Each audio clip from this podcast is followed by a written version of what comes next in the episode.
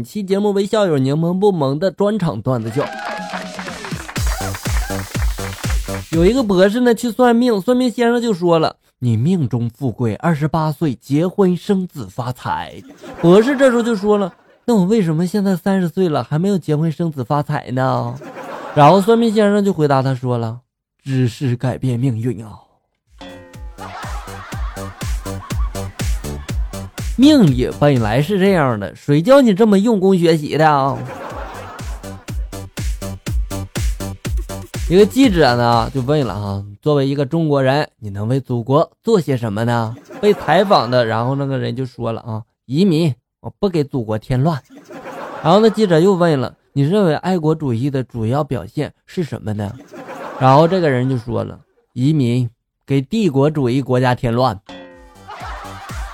好人呀，好人一生平安。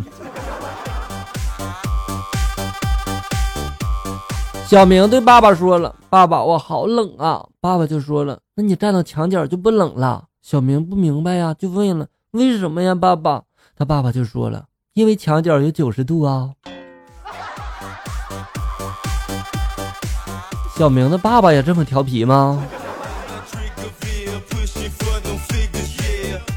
小猪有一天问妈妈了：“妈妈，我被老师批评了。”小兔子没有挨批评，然后他妈妈就说了：“小兔子比你聪明吗？”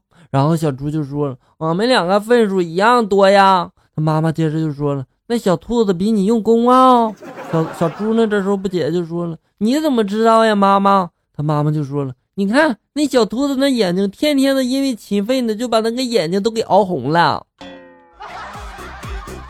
小猪这时候就说了：“难怪老师不批评他呢，熬红了眼睛才考的和我一样的分数，比猪还笨。”小猪，我就服你。一个人对另一个人说了：“你欠我的钱啥时候还呀？都三年了，我不好意思说，你还不还啊？”另一个人就说了：“有这事儿？我忘了呀，多少钱呀？”那人就说了。一千块钱，多少？你骗谁呢？我记得才五百呀，露馅了吧？今天我去商场购物，刚把车停下，就有人喊我了：“王丽婷！”啊，我很惊讶，我就问师傅：“你怎么知道我的名字呀？”师傅这时候就说了：“谁知道你名字？我让你把车往里停。”你这名字取的可以啊！那天呢陪岳父遛弯，岳父呢就关心的问我了：“孩子啊，我女儿是不是脾气不太好呀？说话不让顶嘴，犯点小错误就让跪搓衣板，回家晚一点就被关在门外边呀！你要学会忍受啊！”我这时候呢就竖起了大拇指，就说了：“真不愧是亲女儿，你太了解她了。”怎知岳父一副委屈的样子，就说了：“我太了解了。”简直跟他妈一模一样啊！哎呀，同命相连呀！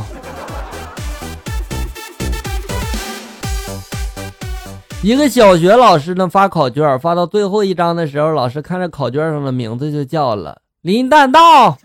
这时候呢没有人回应啊，老师看了看那个考卷上名字，又一次叫了林崇道。还是没有人回应，老师这时候有点不耐烦了，就说了：“没拿到考卷的人，请到前面来。”只见一个小男生很委屈的走到了老师的面前，就说了：“老师，我叫楚中天。”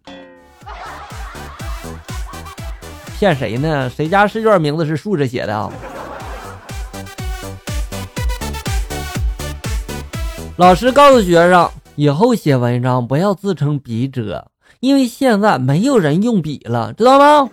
学生这时候就说了：“那应该叫什么呀？”老师就说了：“现在都用键盘打字儿，你看应该叫键人。”学生这时候又问了：“哦，可是那我只用鼠标呢？”老师就说了：“叫鼠辈呀。”学生这时候又再问了：“可是现在大家你看都有智能手机，都是用触摸式的，那这应该叫什么呢？”这个我来告诉你哈，叫畜生。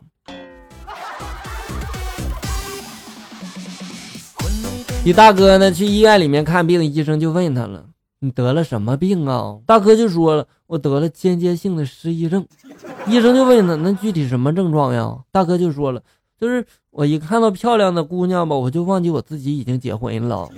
医生这时候就说了：“你滚滚滚滚滚！这病我自己都治都没治好，我告诉你啊。”这不叫失忆症，这叫妄想症，好不好？好了，小友们，本期节目到这里就要结束了。欢迎大家关注咱们节目的同名微信公众号“醋溜段子”，上面有笑哥发布的更多搞笑内容。我在这里等你，咱们下期再见。